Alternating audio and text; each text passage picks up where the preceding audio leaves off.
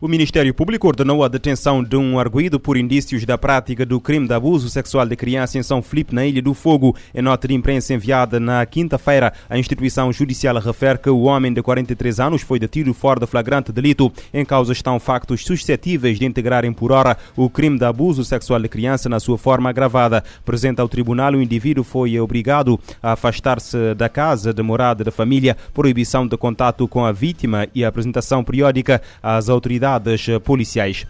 E o primeiro-ministro Ulisses Correia Silva lembra que o país respeita os direitos humanos e que não combate crimes de género e sexuais com extremos. O chefe do governo falava na quinta-feira à imprensa na cidade da Praia em resposta a pedidos para castração química ou física dos pedófilos ou violadores. Cabo Verde é um país que defende e é signatário de princípios muito claros de direitos humanos não se faz ah, combate à criminalidade ou situações de abusos sexuais indo para extremos, não é? Assim como nós não temos pena de morte, apesar de haver ah, algumas situações de crime, não iremos também para esses extremos.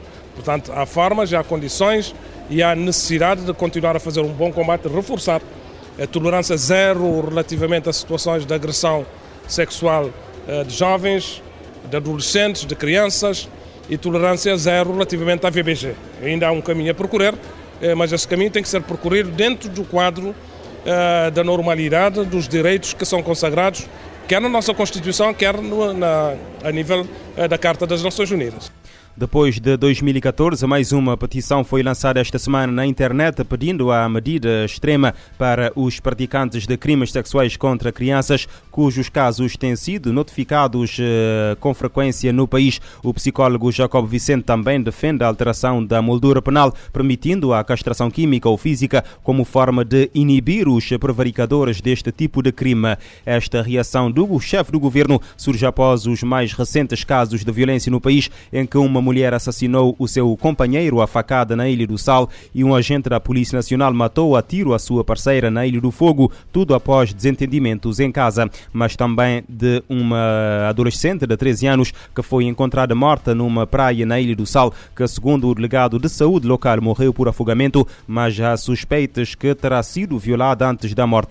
De acordo com o relatório anual sobre a situação da justiça referente ao ano judicial 2020-2021, elaborado pelo Conselho Superior do Ministério Público uh, transitaram para o atual ano judicial, iniciado a 31 de julho, um total de 2.025 processos de crimes de VBG. Ainda segundo o mesmo relatório, os crimes sexuais praticados uh, registaram uma descida no último ano, com a entrada de 461 queixas no Ministério Público, sendo 157 de abusos sexuais de crianças e 108 de agressão sexual. Ainda assim, encontram-se pendentes a nível nacional 1.053 processos referentes a crimes eh, sexuais.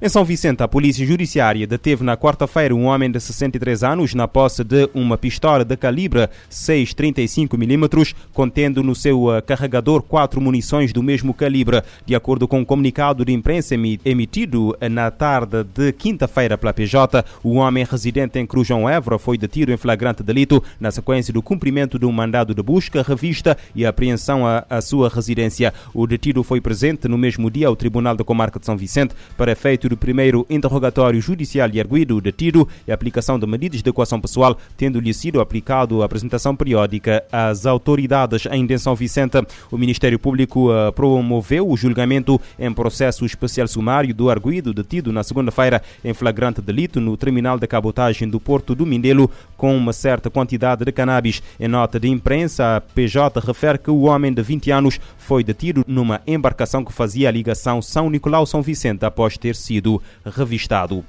Em Portugal, o Hospital de Braga iniciou um processo de inquérito para apurar todos os factos relacionados com a morte de uma jovem de 19 anos eh, com Covid-19, poucos dias após ter recebido alta. Em comunicado enviado à CNN Portugal nesta quinta-feira, o hospital acrescenta que vai aguardar a conclusão do inquérito para se pronunciar. Em causa está uma jovem que foi ao hospital com febre alta e que foi mandada para casa com a indicação de que tomasse paracetamol. A CNN Portugal apurou junto da fonte familiar que a vítima sofria de síndrome de Dravet, uma doença rara que obrigava a toma de vários medicamentos, além de outras patologias. Precisamente por isso e por desconhecerem se seria seguro, a jovem não estava vacinada contra a Covid-19 por indicação dos médicos que a acompanhavam. A jovem morreu na terça-feira, três dias depois da ida ao hospital.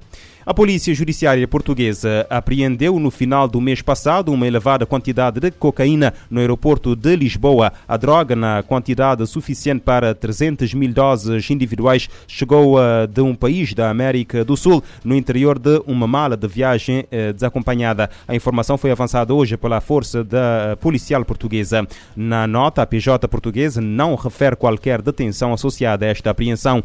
A apreensão da cocaína ocorreu no quadro da atividade que eh, regularmente é exercida pela Polícia Judiciária em articulação com outras entidades, designadamente com a Autoridade Tributária e Aduaneira, tendo em vista prevenir a introdução de produtos estupefacientes em território nacional por via aérea. De janeiro a novembro, pelo menos 245 eh, terroristas eh, foram capturados em Moçambique e em combate foram abatidos cerca de 200. Os dados foram avançados esta quarta-feira pelo presidente moçambicano Filipe Nyusi eh, durante o seu discurso no Parlamento moçambicano sobre o estado da nação. Destacamos como resultados operativos a captura de 245 terroristas suspeitos desse intervalo que me estou a referir. Em combate foram abatidos cerca de 200 terroristas, incluindo seus principais líderes, que, para além de comandantes militares, eram ideólogos radicais extremistas. O crime de raptos tem impacto humano, social e econômico significativo. O presente ano foram registrados 13 casos de rapto no território nacional, dos quais seis foram esclarecidos, o que resultou em 18 detidos. Para além da violência em Cabo Delgado, as principais cidades moçambicanas têm sofrido com uma onda de raptos que afeta principalmente empresários ou os seus familiares. O presidente moçambicano Filipe Nunes anunciou em dezembro do último ano a possibilidade da criação de uma unidade policial anti-raptos para combater a onda de crimes que se registra nas principais cidades moçambicanas, com mais de 10 casos registrados durante 2020.